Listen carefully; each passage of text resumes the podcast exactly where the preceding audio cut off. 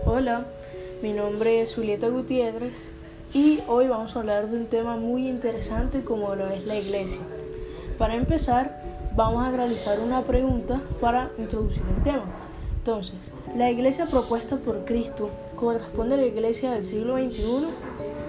Si bien sabemos que el lenguaje de la iglesia ha de adaptarse a los tiempos de consumo inmediato, si quiere ser oída y entendida por todos, especialmente por las generaciones más jóvenes, las expresiones que hoy transmiten mañana pueden quedarse obsoletas. Adaptar el lenguaje no es traicionar el mensaje, sino utilizar los medios apropiados y propicios para que el mensaje llegue a la gente de hoy. Aunque Cristo y su, mensaje, y su mensaje sean inmortales, los sistemas y las maneras de hablar de ellos pasan de moda, perecen, son efímeras. El, el, cristianismo y la iglesia es el seguimiento de una persona que enseñó cosas que sus seguidores han de aprender.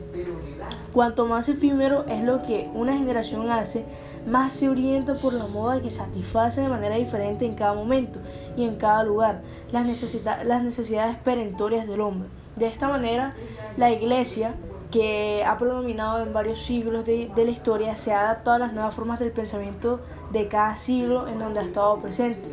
Y de esta manera corresponde a todas aquellas cosas que vemos en este siglo, que es el siglo XXI.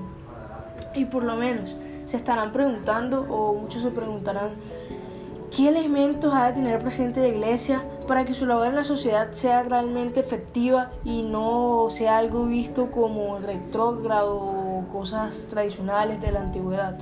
Entonces, eh, los elementos que debe tener ser son los de ser lugar de misericordia, respetar la dignidad, el pensamiento y la identidad de los demás a lo largo de los años, porque sabemos que no es el mismo pensamiento que que se tenía en el siglo pasado y que se tiene en la actualidad. Y bueno, otra cosa muy importante es el de tener el sentido pedagógico.